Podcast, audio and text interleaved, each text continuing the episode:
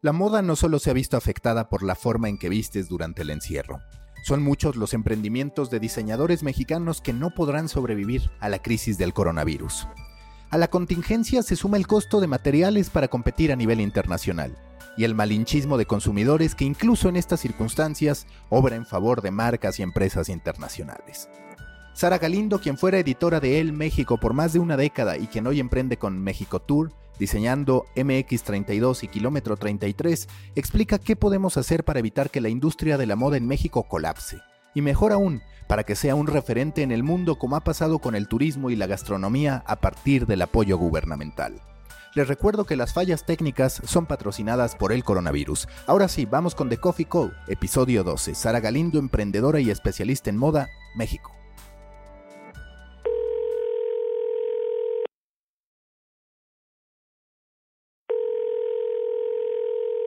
The Coffee Call con Sara Galindo, emprendedora, business mom, como ella misma se llama, tiene una serie de organizaciones. Sara, ¿cómo vive este momento la industria de la moda y cuál es el compromiso que para ti tiene esta industria de cara a lo que estamos viviendo con el coronavirus? Hola, bueno, pues antes que nada estoy feliz de estar en tu podcast. Gracias por haberme tomado en cuenta y por invitarme. Eh, y saludo a toda la gente que te escucha. Pues mira, eh, la industria de la moda no está exenta de, pues de una crisis que no solo es nacional, sino global. Eh, al parecer y lo que yo presiento que puede suceder muy pronto es que el 80%, quizás hasta el 90% de las marcas de diseñadores mexicanos puedan desaparecer si en dos meses no se, se reactiva todo esto, porque la mayoría de los diseñadores mexicanos, no hablo de las marcas grandes mexicanas de moda, eh, hablo de los diseñadores con, con sus pequeñas, eh, con sus pequeños talleres, pequeñas tiendas, eh, viven casi al día. Entonces, si tienen un guardado de algo para poder mantener uno o dos meses más, pues podría esto mantenerse, pero dudo mucho que los diseñadores tuvieran para esto y dejarlo parado pues no es no es opción. Yo al menos como emprendedora y como eh, como tú bien sabes eh, encargada y dueña de varias plataformas, no veo la opción de detener el tren sí estar en casa, sí eh, guardar la distancia, pero no detener la creatividad y mucho menos el, pues la, la, mm, el, el como, la, la garra, ¿no? La garra de salir adelante como cuando, pues como cuando un imperio se derrumba, renaces con mucho más fuerza, pero sí se necesita cierto, cierta personalidad y cierto talento para poder, eh, pues tener eso mucho más de manera interna. No es una crisis nacional, es una crisis global. En, yo creo que en todos los países del mundo van a intentar rescatar eh, la industria textil de varias formas. Nuestro país no estoy segura que vaya a reaccionar como reaccionan en otros países porque pues las problemáticas y las y, y, es, eh, y es un poco más complejo el tema, ¿no? Eh, por, por la población, por por las personas en más vulnerabilidad, pero también la industria textil está pues, en vulnerabilidad porque más de 500 mil personas están por perder sus empleos o ya los están perdiendo. Y pues de esto dependen también muchísimas familias, pues la, la industria de la moda no solo es un lindo desfile, una influencer subiendo una linda bolsa en el Instagram, ni el mejor escaparate en la tienda departamental de México, sino es una cadena productiva que empieza desde el agricultor que recoge el algodón, la maquila que hace, perdón, las fábricas que hacen los hilos, las telas, para hacer los materiales, las telas, el algodón.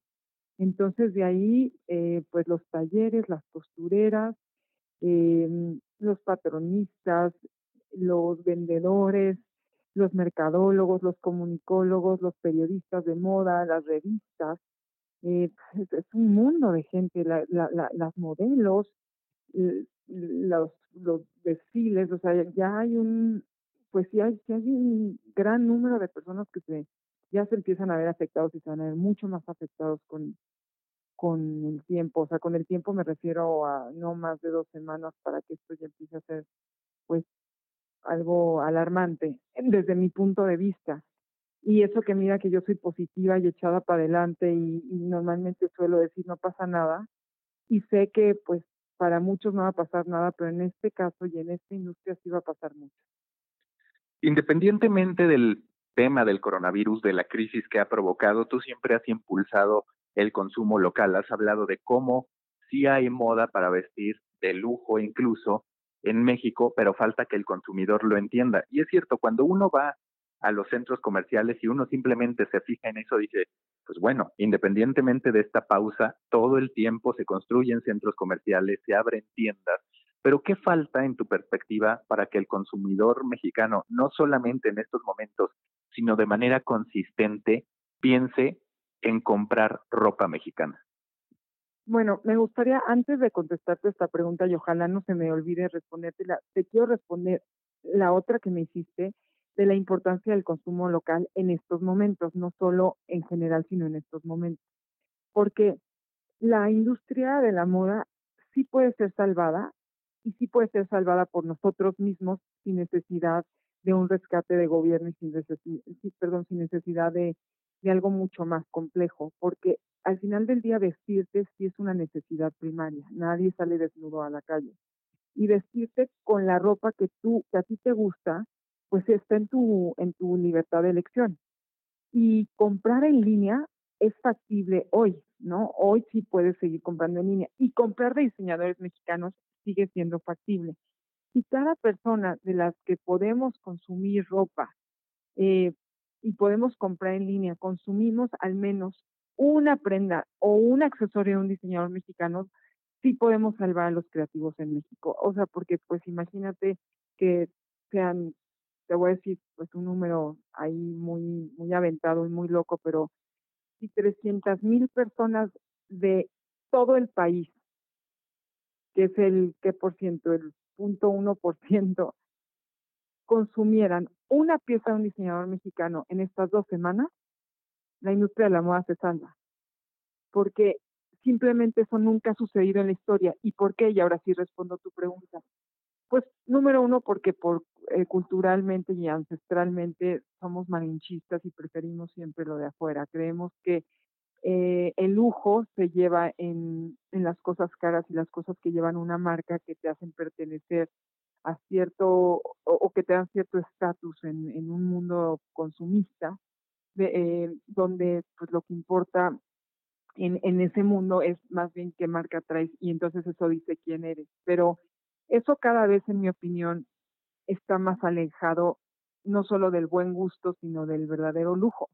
Para mí México es un verdadero lujo porque de entrada los diseñadores lo que pueden hacer no lo trae todo el mundo. Y estar vestida como todo el mundo está vestido con una marca que todo el mundo quiere tener, para mí ya no es lujo, para mí pues esto está un poquito como como enfrentarte a un a un a un espejo que te dice que no tienes estilo propio y que quieres ser como todos los demás. Y el diseño mexicano de alguna forma, pues todas sus, sus propuestas son únicas y los diseñadores mexicanos no pueden, por la misma eh, naturaleza del negocio, no pueden hacer más de, pues, te voy a echar un ejemplo, 300 piezas, 200 piezas, o, o, 10 piezas, o 20 o 50, y eso, pues sí lo hace lujo porque nadie más en el mundo va a tener ese pantalón de entrada. ¿Qué le falta a México para consumir? Bueno, la, la, moda ha cambiado en los últimos 20 años, que son los que yo llevo en esta industria, muchísimo. Antes no había la opción de buenos diseñadores. Existían, claro que sí, siempre han habido diseñadores eh, increíblemente talentosos, ¿no? Desde un Macario Jiménez, Carlos de Michelis de antes. Y, y conforme han pasado los años, pues la oferta es mucho mayor. Pero no el, el despliegue ni la plataforma para mostrarla. Como que antes existían los desfiles, pero la gente no sabía dónde podían comprar estos diseños. Entonces lo volvía inaccesible e inalcanzable. También los precios de los diseños mexicanos no son los más competitivos a nivel internacional. ¿Pero por qué? Pues porque es todo un círculo vicioso donde la tela cuesta, la tela buena cuesta muy cara, hacer piezas buenas cuesta caro porque no puedes este, hacer eh, más de 100 piezas y entonces todo sale, el proceso es caro en México. Y pues no habían tiendas de diseñadores mexicanos. Hoy, bueno, hoy antes del coronavirus ya existían todas estas eh, retail y todas estas como escaparates donde tú puedes conocer la moda mexicana. Yo misma, mis plataformas son precisamente para mostrar este talento y para venderlo. Soy intermediaria entre los diseñadores mexicanos y el mundo con México Tour, www.mexicouture.mx. Ahí elegimos a los mejores diseñadores mexicanos, sus mejores piezas y vendemos a más de 14 países por lo pronto, antes del coronavirus. Espero que en mi no detener y en mi no descanso, esto pueda no solo no parar, sino crecer por la oportunidad que hay de que pues al nadie salir de casa podamos tener este, pues, la opción de consumir, pero que sea algo mexicano. O sea, yo em, no sé si respondí a tu pregunta. Sí, sí, sí, perfectamente. Y preguntarte también, porque queda muy claro que en estos tiempos, y de hecho, pues también en, en circunstancias normales, sobre todo cuando se trata de diseñadores mexicanos, la compra en línea es clave. Y en ese sentido a veces parece que no está tan en si primero no está en la cabeza de mucha gente el comprar en línea, aunque sí digamos de la clase media alta, el todavía comprar en línea productos de diseñadores mexicanos no está tan asentado. ¿Te parece que esta transformación tecnológica, es decir, si nos hubiera agarrado esta crisis cuatro o cinco años hacia adelante, hubiera estado más preparada la industria en, términos de poder entregar y de poder ofrecer este servicio en línea, ¿te parece? Sí, bueno, definitivamente en cuatro o cinco años sin coronavirus o con coronavirus, todo mundo y todas las industrias vamos a estar más, eh, más, en, más en tecnología y más avanzados, pues porque la, tecnología por, su, por naturaleza va, va acelerándose a, pues de forma inmediata cada, cada minuto ya estás, ya estás, ya no estás en, en, en o sea, en, en, innovación absoluta, porque este, pues, cada, cada rato ya, ya te quedaste atrás, ¿no? O sea, cuando que crees que, que estás en la última porque estás en TikTok, pues de, de pronto TikTok ya pasó de moda pasado mañana, ¿no? Y lo que sí es que el tema con el diseño mexicano es que por lo mismo que hacen pocas piezas, se acaban muy pronto. Entonces, si de, si de pronto quiere un cliente pedir, te voy a decir un ejemplo, una falda de flores rojas y el, y el diseñador ya no tiene la tela, pues ya no puede consumir, ya, ya no va a llegar la falda de flores rojas. Entonces, el trabajo de nosotros como intermediarios en las plataformas digitales es estar constantemente actualizando lo que sí hay y lo que no hay. Y también que los diseñadores eh, no son tan formales, ¿sabes? O sea, la gente dice, Ay, bueno, pido algo y me llega. Sí, pero tú no sabes lo que es lidiar con, con los diseñadores mexicanos en este país. Hay gente increíblemente talentosa, eh, creativa a morir. O sea, es decir, eso creo que por México no para por creatividad. Sin embargo, eh, el incumplimiento y a veces los procesos vuelve poco, poco profesional el tema en línea y aunque nosotros, bueno, creo que en los cinco años que llevamos en México Tour hemos tenido a lo mejor siete quejas en, y, y, es porque, bueno, tenemos una gran relación con los diseñadores y porque pues de alguna forma nos responden todos, pero yo no sé cómo, cómo le harían otras plataformas si no hubiera una persona como yo enfrente que puede tomar la llamada y decirle, hey, mandaste una falda que no era la talla que te pedimos y ahora haces la otra porque el, el pues porque el cliente está enojado, ¿me entiendes? No sé qué pasaría cuando en Estados Unidos y en Europa es algo que ya es hasta mecánico y de manera inmediata. No queda la ropa, te la regresan, el, shipping está pagado y, y, te, y, y, recibes tu falda de tu tamaño. Aquí en México eso todavía no existe, por eso no puede ser tan profesional el tema de la, de, la compra en línea. Pero en, en cuanto al lo que sí hemos avanzado mucho es que ya al menos ya hay una credibilidad y hay una confianza en dar tus datos bancarios en línea.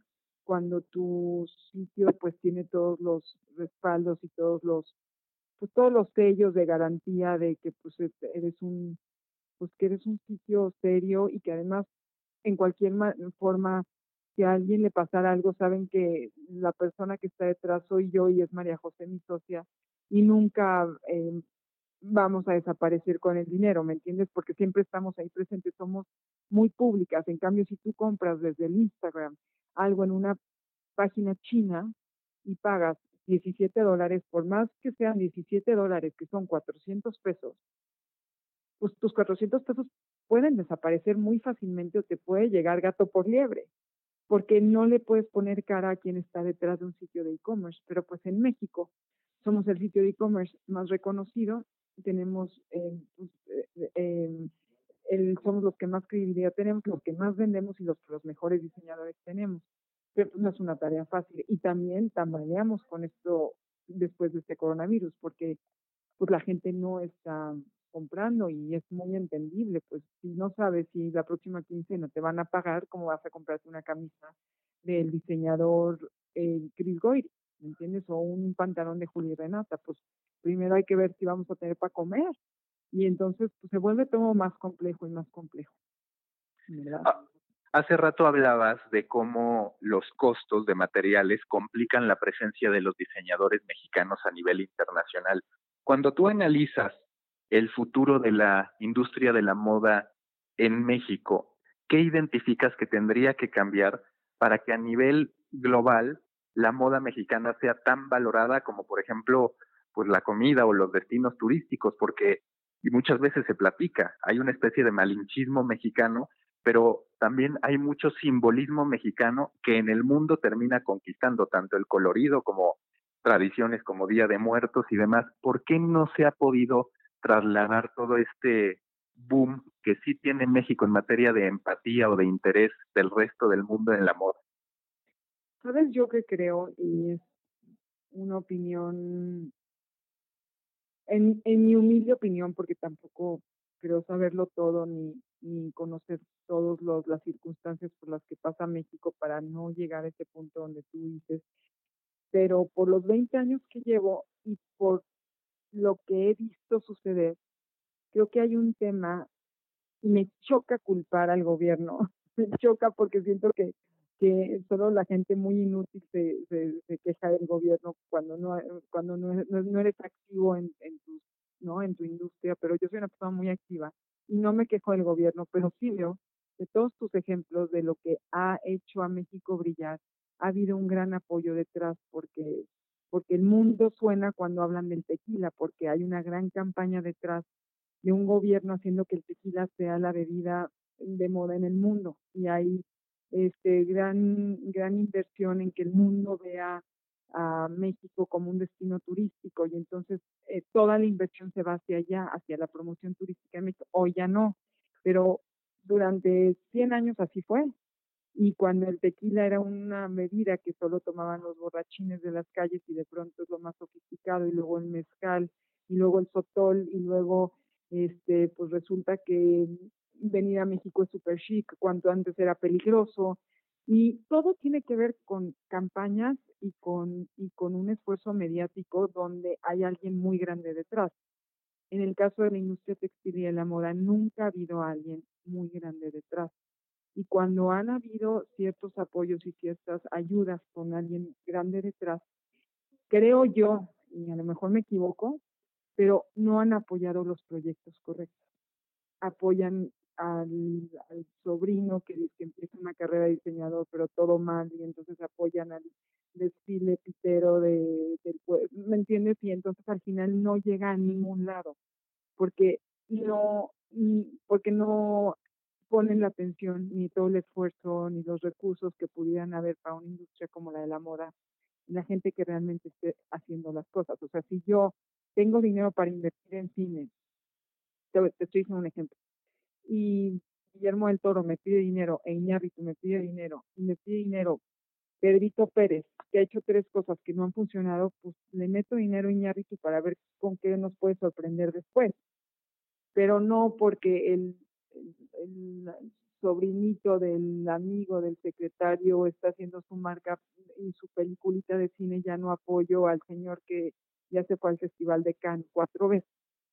O sea, siento que no, que quienes han estado al cargo de, estas cámaras de la, de la industria textil y todo eso, muchas veces no tienen ni idea, creo yo, bien, a lo mejor tonta opinión, pero creo que nunca han tenido idea de quiénes realmente están moviendo a la industria de la moda en México y entonces siguen apoyando a gente que ya ni siquiera es activa en, un tema de moda, no venden, dicen, ay, vamos a hacer una conferencia, el caso de éxito de, no sé, te voy a decir un ejemplo, Pedro Pérez, el diseñador tal, y yo digo, ¿el caso de éxito de qué?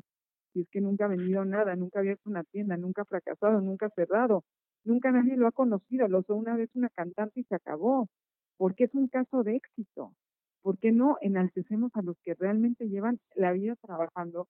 Y entonces, o sea, si yo hoy tuviera dinero, ¿a quién apoyaría? Pues apoyaría a una Julia y Renata, que son diseñadoras que llevan 20 años un concepto congruente, creyendo en su, en su estilo y que siempre les faltó eso y que nunca por eso pudieron estar en la tienda más espectacular de Londres vendiendo, ni al lado de, de Margiela en Los Ángeles, en la tienda de Sunset Boulevard, porque nunca han tenido el dinero detrás.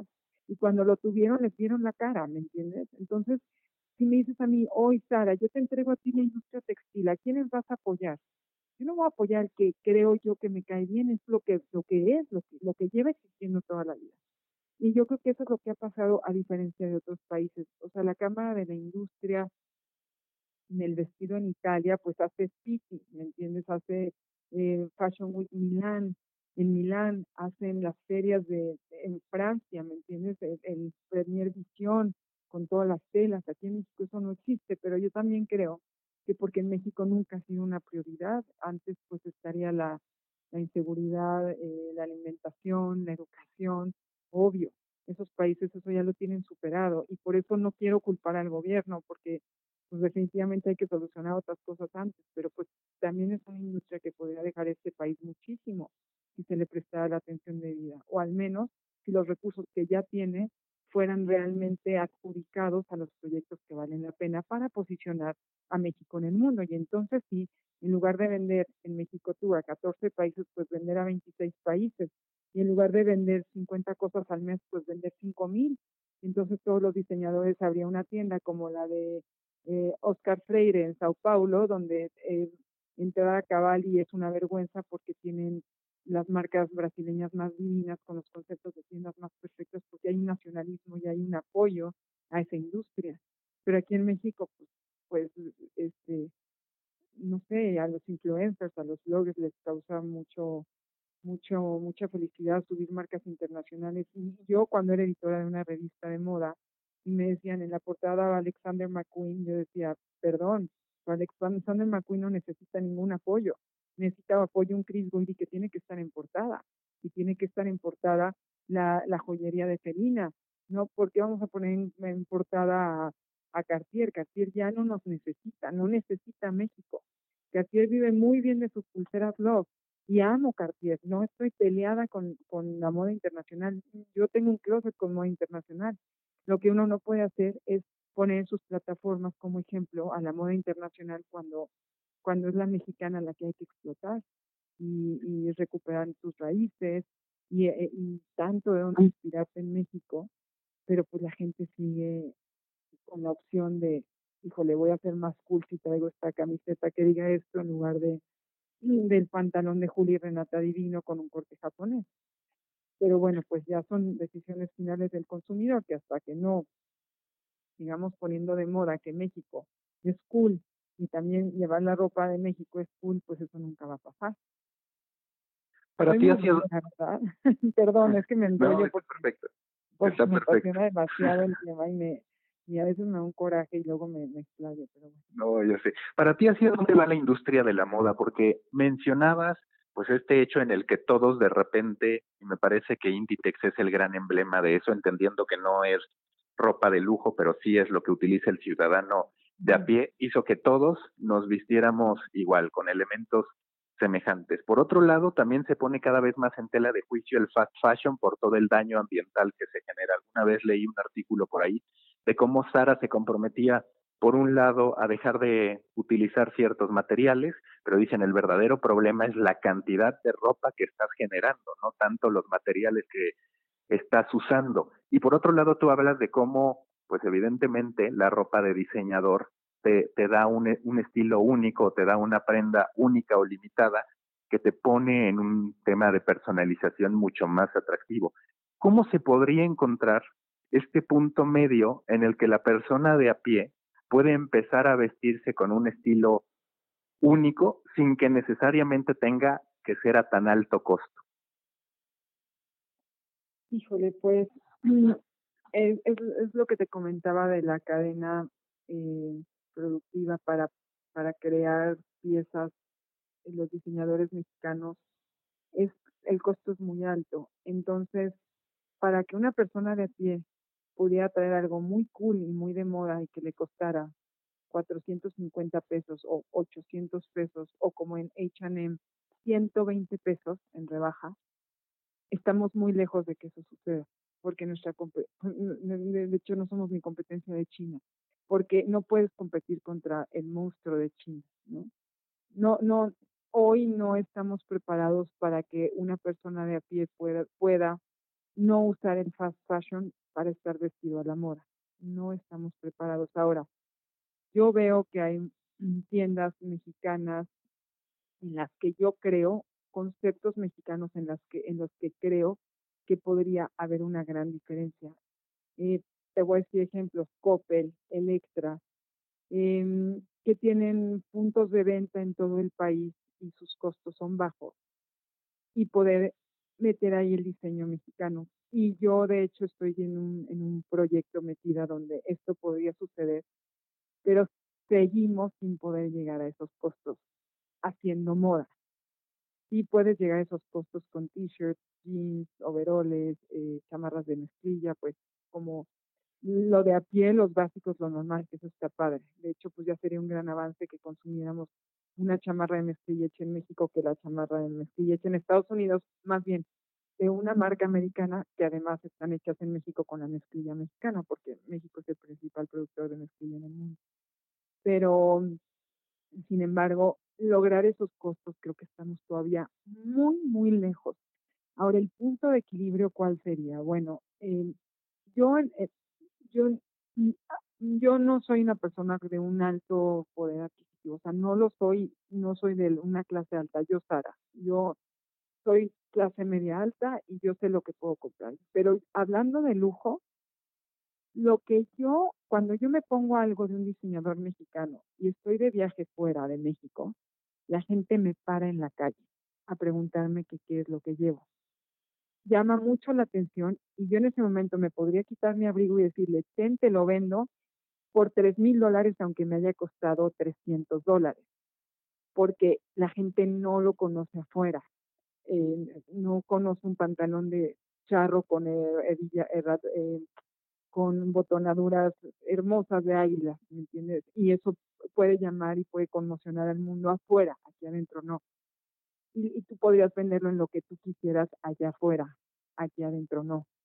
Creo que el punto medio para que alguien pudiera experimentar, bueno, número uno es reciclando, eh, empezar a ver qué sí tienes, en, lugar de consumir, consumir o consumir, qué sí tienes, qué puedes cambiar de lo que ya tienes, intercambiar con personas, creo que es el futuro de la moda, eh, no, no tanto como las tiendas de segunda mano, sino estos grupos de personas que pueden entre ellos intercambiar ropa y, y poder tener cosas que tú ya no vas a usar de un lujo mexicano combinado con el fast fashion, pero que no todo lo que consumas sea fast fashion. O sea, yo conozco personas que al mes se compran siete looks de ropa fast fashion para para ir a trabajar y siempre ir vestidas pues diferentes.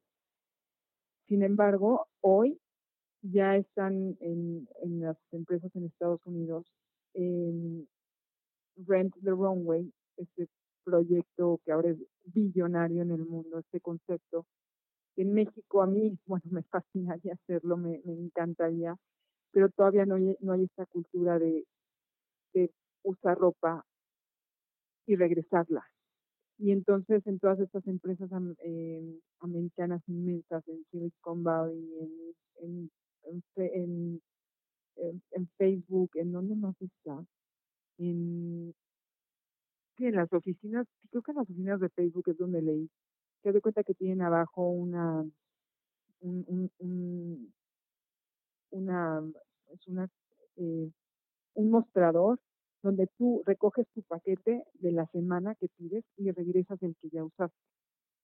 Y entonces ahí, bueno, el, el negocio está en la tintorería, en la lavada de las cosas pero y, donde está un poquito ahí lo tricky de, de que sea un buen negocio, porque pues luego eh, mandar las cosas en buenos estados y que lo puedas seguir usando y que tú puedas durante un mes usar 30 cambios distintos y que no sean tuyos y que puedan ser de, de 50 personas o de 100 personas. Y entonces eliminas el fast fashion, te puedes seguir vistiendo diferente y no acumulas ropa en tus closets, porque a nadie ya le cabe más ropa.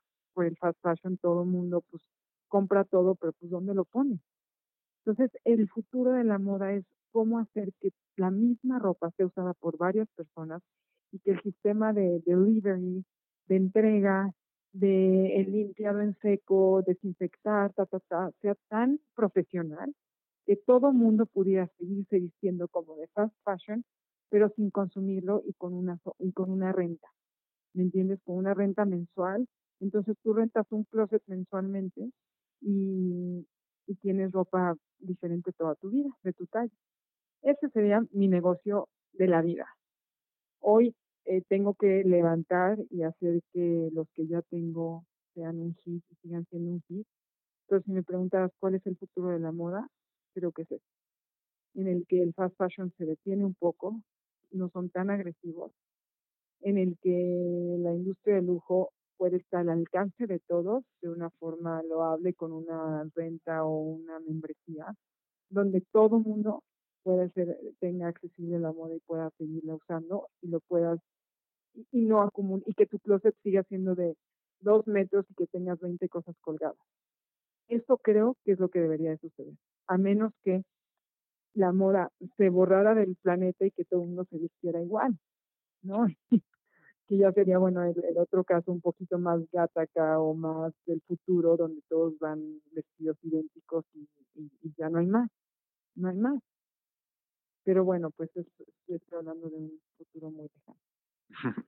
Listo, Sara, pues muchísimas gracias. Ojalá que la próxima vez que hablemos nos encontremos con una situación más positiva para la industria de la moda y para la humanidad en general. ¿De qué modo, y a ver si tú tienes algún conducto, se puede apoyar hoy a la moda mexicana? Simplemente para finalizar, ya has dicho, bueno, comprando en línea y demás, pero a través de qué plataformas podemos encontrarlos fácilmente?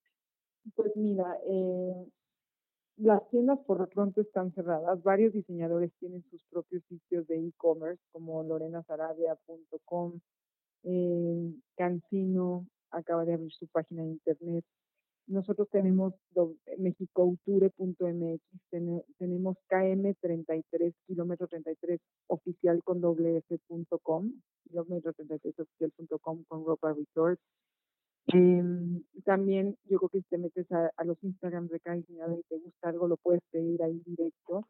Y yo creo que es una muy buena forma de, de rescatarlos. Y creo que también una, una forma increíble de para los diseñadores mexicanos, pues para que no se achicopalen y no crean que todo está perdido, es ocupar este tiempo para seguir creando y darle la vuelta al negocio, porque yo creo que sin importar el coronavirus, eh, el mundo está pidiendo, como ahorita te, eh, expliqué de este negocio de Rent the Runway y tal, el mundo está pidiendo un cambio radical en, la, en el consumo y en la industria de la moda, desde el fast fashion, el, el empleo a, a, a, menores de edad en países eh, orientales, el, o sea, el abuso de los animales, de las pieles de los animales. Hay tanto que el mundo ya está exigiendo que todos desde nuestra trinchera tenemos la obligación también, así como México puede ayudar a rescatar el diseño mexicano, también el diseño mexicano tiene la obligación de replantearse cuál va a ser su nueva forma de operar sus negocios y de operar la creación de su ropa para que eh, eh, ayude al entorno a construir valor, a, no eh, perjudicar más el planeta. Creo que es la obligación de todo el mundo cambiar el chip y desde tu casa, desde tus talleres, pensar bien, estar a solas, escribir, escribir, escribir ideas, no solo de, ay, ¿cuál es el nuevo diseño? Ay, esto lo voy a poner un botón, a esto lo voy a hacer fosforescente, no. ¿Cómo voy a hacer para ayudar al planeta, ayudar a mi país, ayudar a la gente que me consume a hacerlo más, eh, más rentable para todos y que sea una mejor opción? ¿Cómo me voy a convertir en la mejor opción? Y creo que es una gran oportunidad este aislamiento para replantearnos todo pues, acerca de esta industria. Listo, Sara, muchas gracias. Gracias a ti, gracias por tomarme en cuenta para tu, para tu entrevista. Te mando un gran abrazo y nos vemos pronto. Gracias.